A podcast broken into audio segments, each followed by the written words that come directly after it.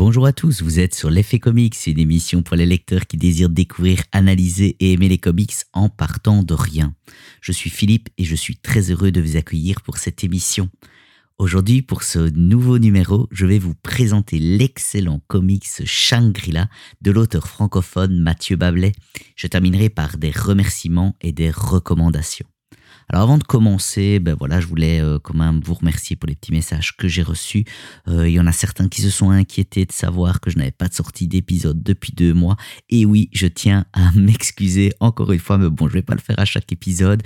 Euh, je suis peut-être un petit peu fainéant par rapport à tout ça. J'essaie quand même de garder une certaine lignée au niveau des épisodes, mais c'est vrai que euh, je lis beaucoup de comics et j'aime parler des comics qui vont me toucher vraiment profondément. Et c'est vrai que ces deux derniers mois, j'en ai lu beaucoup, mais il n'y en avait pas qui, pour moi, à mes yeux, méritaient euh, que je prenne le temps de faire un épisode. Et voilà, chose faite, euh, tout est réglé puisque Shangri-La est passé par mes mains et mes yeux. Et ben voilà, je vais vous parler de cette œuvre écrite par Mathieu Bablet. Pour revenir donc à Shangri-La, date de sortie le 20 juillet 2016 dans sa première édition chez Ankama Édition dans la collection Label 619. Vous pouvez compter, on va dire, 240 pages, dont 220 pages c'est le comics bien évidemment, et puis on va dire qu'il y a 20 pages de suppléments comprenant des essais, des crayonnés, des couvertures alternatives. Le prix est de 20 euros et l'objet est, on va dire, super bien, super bien présenté. Euh, belle couverture cartonnée, papier de très bonne qualité. Euh, euh, le format est grand, donc franchement c'est un plaisir de l'avoir dans les mains et un plaisir pour les yeux. Au niveau du scénario, des dessins et des couleurs, c'est assez facile, c'est une personne, c'est Mathieu Bablet, mais on en reviendra plus tard sur lui. Alors qu'est-ce que la collection 619 de chez Ankama? Alors ce label, on va dire, se veut moderne, assez pop, euh, euh, sans contrainte imposée aux auteurs. En tout cas, c'est ce qu'ils disent sur leur site internet. Ce label se veut innovant, il se veut divertissant, mais surtout, on va dire euh, qu'ils mettent l'accent sur nous, on fait sans concession. La frontière entre l'esprit punk et la tendance commerciale est bien évidemment très mince, vous me direz, mais l'idée de l'innovation coup de poing est mise en avant et je trouve ça quand même assez intéressant. Pour revenir à notre comics Shangri-La, petit pitch, donc nous sommes dans un futur lointain, les restes de l'humanité euh, vivent, on va dire, dans une station spatiale après que la Terre fut déclarée inhabitable. Scott, notre héros, travaille pour la, corporation pardon, Tianzu et doit enquêter sur des bulles d'antimatière qui apparaissent et qui détruisent des plus petites stations qui gravitent autour de l'humanité confinée dans l'USS Tianzu. Dans une vie qu'on va dire rythmée par un consumérisme à outrance, le travail dans une réalité capitaliste où la liberté factice, notre héros Scott devra prendre conscience de sa propre condition au regard d'une société ultralibérale décadente. Alors, trois petites questions. Où se place l'être humain dans cette société? Qu'est-ce qui détruit les stations environnantes à l'USS Tianzu Quel rôle Scott jouera-t-il et quelle partie prendra-t-il? Voilà les différentes petites choses que je peux dire au niveau du pitch. Comme d'habitude, je vais essayer de pas spoiler, je vais essayer de vous parler de manière rapide tout en étant sérieux euh, autour de ce comics. Mais bien évidemment, si vous voulez savoir les aboutissants, euh, le commencement et l'aboutissement, je vais dire, du comics, bien, il va falloir vous le procurer et le lire, bien évidemment. Alors les influences exprimées par Mathieu Bablet, il y en a il y en a un paquet. Je suis pas revenu sur toutes, mais j'en ai pris quelques-unes que j'ai pu découvrir dans ses interviews. Alors dans, on va dire que l'auteur euh, va clairement exprimer le fait qu'il a baigné dans la science-fiction des années 60 et 70. Euh, on a des grands classiques du genre comme 1984, pardon, Le meilleur des mondes ou Le soleil vert euh, sont exprimés clairement comme des références de sa culture littéraire. L'auteur ne se cache pas des influences qui ont fait mûrir Shangri-La. D'accord, lorsqu'on lit ses interviews, on voit bien qu'il puise ses inspirations en observant notre société actuelle par différents prismes, comme le journal télévisé. Euh, le quotidien est une inspiration primordiale à la création de Shangri-La, mais ça, vous le découvrirez en lisant le comics. Bien évidemment, gros, gros, grosse influence Battlestar Galactica, hein, qui est une série vraiment euh, référence pour Mathieu Bapelet.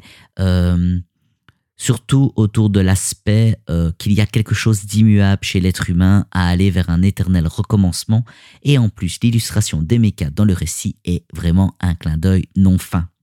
Alors quel est le style de la science-fiction présentée dans Shangri-La? L'auteur va utiliser le futur lointain pour devenir un peu notre, comment dire, un miroir critique de notre société actuelle.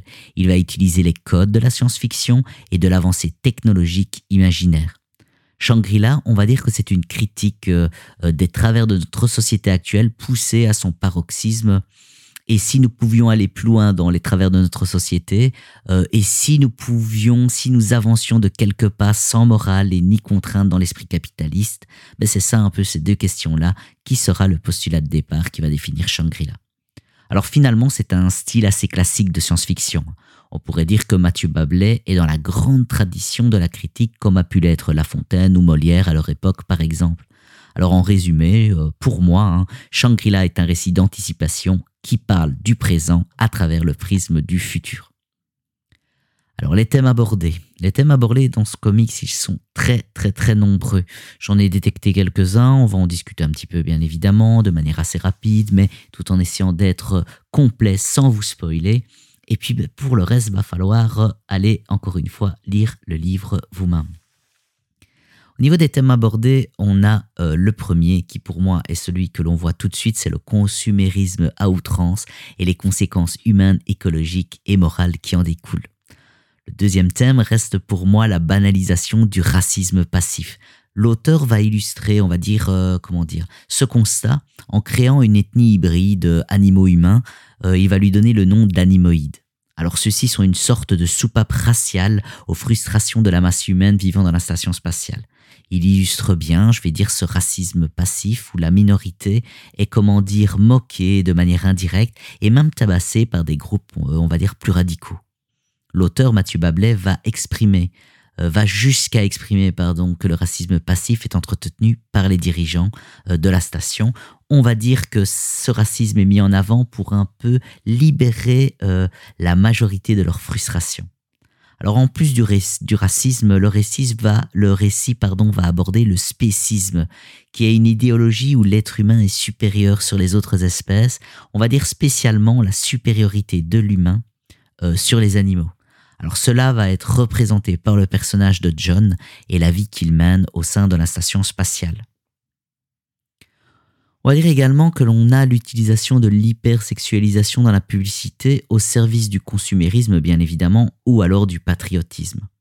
On a également une idéologie corporatiste capitaliste où l'être humain est réellement un produit et un objet. Évidemment, l'être humain pense qu'il ne l'est pas. On est bien d'accord, comme dans notre société actuelle. Hein, Mathieu Bablet utilise, je vais dire, les codes de maintenant et les transpose dans le futur, mais toujours pour nous passer un message. L'utilisation de la tendance du développement de soi euh, dans une tendance ultralibérale est clairement mise en avant. Pour moi, le message de tu es unique, deviens toi, sois différent de la masse est une utilisation classique de l'économie ultralibérale. Alors on a l'utilisation à outrance des réseaux sociaux, surtout en est un parfait exemple dans cette station spatiale avec des messages de type hein, Commente l'actualité maintenant, le monde a besoin de ton avis, prends ton téléphone et dis-nous ce que tu en penses tout de suite. Vous verrez, il y a une scène à un moment dans le comics euh, qui est très frappante par rapport à ça. Euh, on va dire également, je ne savais pas comment mettre des mots, mais Mathieu Bablet va parler d'une idéologie euh, autour d'un despotisme éclairé par, guidé par l'asservissement des masses grâce à la consommation. Ça, c'est le centre du fonctionnement de la station.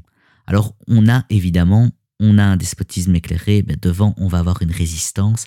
Et on va dire que même que cette résistance, en grattant un peu, elle est tolérée par le gouvernement en place euh, pour induire, on va dire, une certaine pseudo-liberté chez les jeunes, par exemple, dans la station.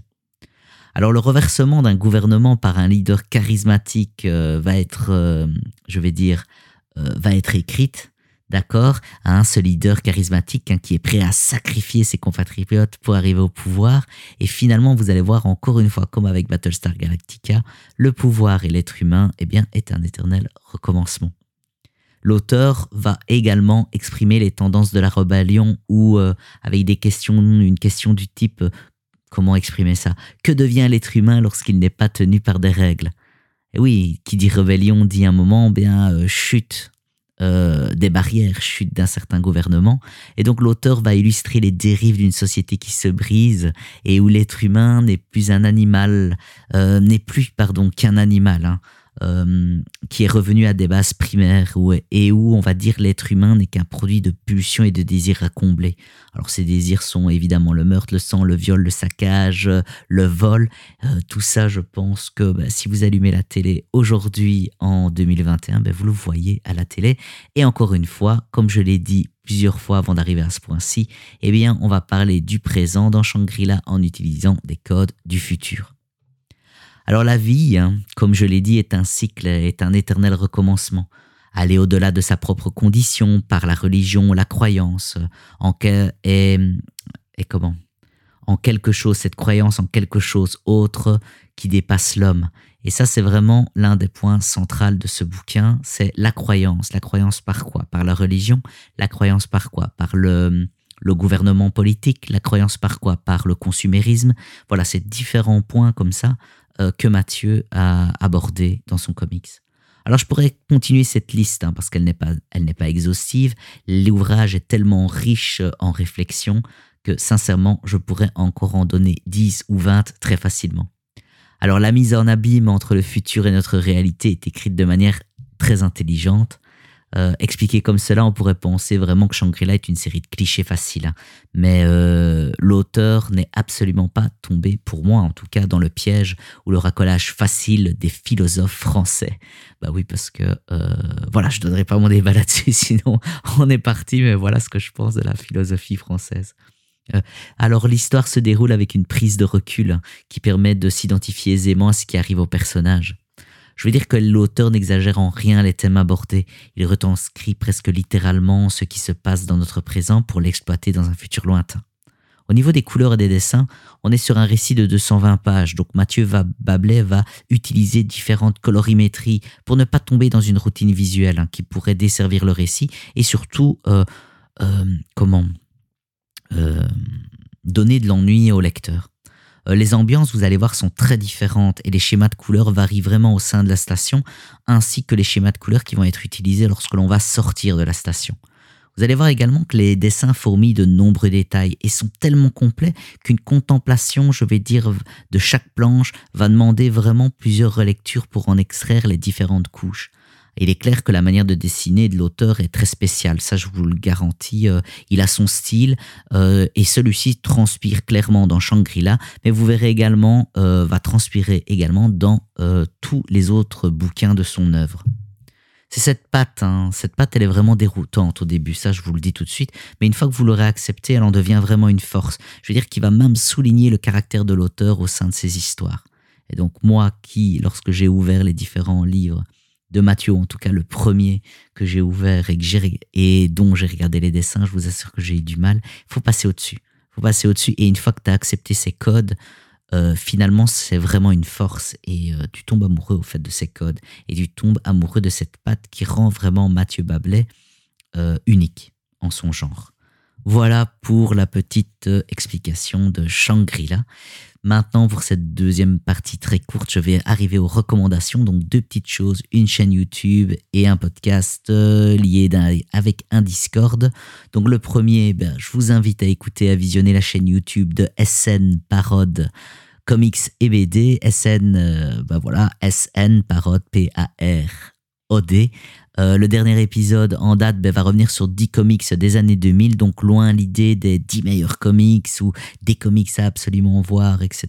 Je vais dire euh, Parode euh, va parler de 10 comics qu'il aime ou en tout cas qu'il a apprécié, il va nous expliquer. Il explique, il va pas nous expliquer, mais il explique clairement pourquoi il a aimé ou pourquoi il n'a pas aimé.